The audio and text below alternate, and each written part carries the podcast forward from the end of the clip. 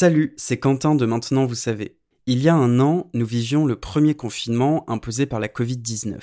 Depuis, de nombreux mots et expressions que nous ne connaissions pas forcément ont émergé. Tout au long de cette dernière année de crise sanitaire, l'équipe de Maintenant Vous savez a décrypté pour vous ces nouveaux termes. De la distanciation sociale au passeport sanitaire en passant par la dette Covid, retour cette semaine sur sept mots qui font désormais partie de notre vocabulaire. Qu'est-ce qu'un passeport sanitaire? Merci d'avoir posé la question. En 2020, on a eu la saga des tests et des vaccins contre la Covid-19.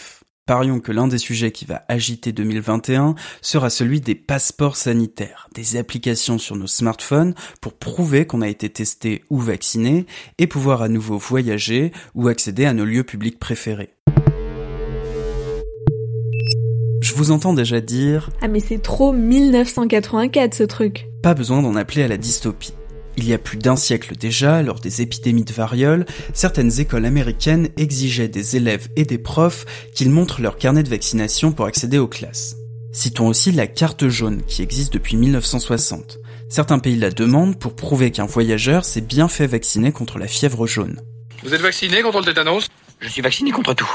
Et donc la version 21e siècle de tout ça, euh, c'est forcément une application. En effet, on entend de plus en plus parler de passeport sanitaire numérique. Ce système pourrait s'étendre partout, du travail au restaurant en passant par les métros. À l'image de la Chine, où pour accéder au transport public par exemple, il faut déjà montrer patte verte.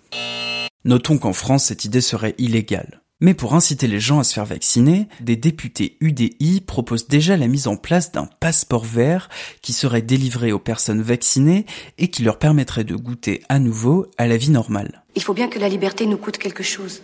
Contrairement au passeport traditionnel, ce n'est pas forcément les États qui délivreraient ce genre de documents. Les premières initiatives viennent du privé, et notamment d'un secteur en pleine crise, celui de l'aviation. Pour que le secteur reparte, il faut rassurer tout le monde.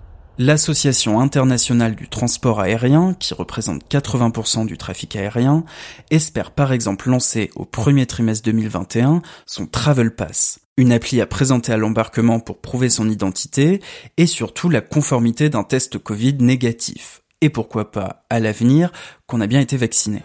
Voilà, monsieur, et bon voyage. Enfin tout de même, ça pose problème à personne cette idée? Si, L'épidémiologiste Arnaud Fontanet exprimait par exemple son inquiétude sur RMC.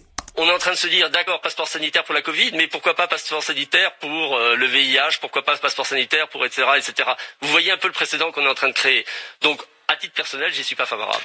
De manière générale, les défenseurs des libertés publiques craignent un risque pour les données personnelles stockées par ces applications et dénoncent une privatisation des pratiques de santé publique. Le lobby de l'aviation se veut rassurant. Il promet que sa priorité numéro une est d'assurer la protection des données confidentielles. Elles ne seront d'ailleurs pas centralisées ni stockées sur un serveur, mais bien de manière locale, sur le téléphone de l'utilisateur. Pas certain que cela rassure ceux qui craignent une société de la surveillance et du contrôle social. Sans oublier le caractère discriminant de ces outils, tout le monde n'a pas accès aux technologies, ni même à la vaccination. Décidément, santé publique et liberté individuelle n'ont pas fini de s'affronter.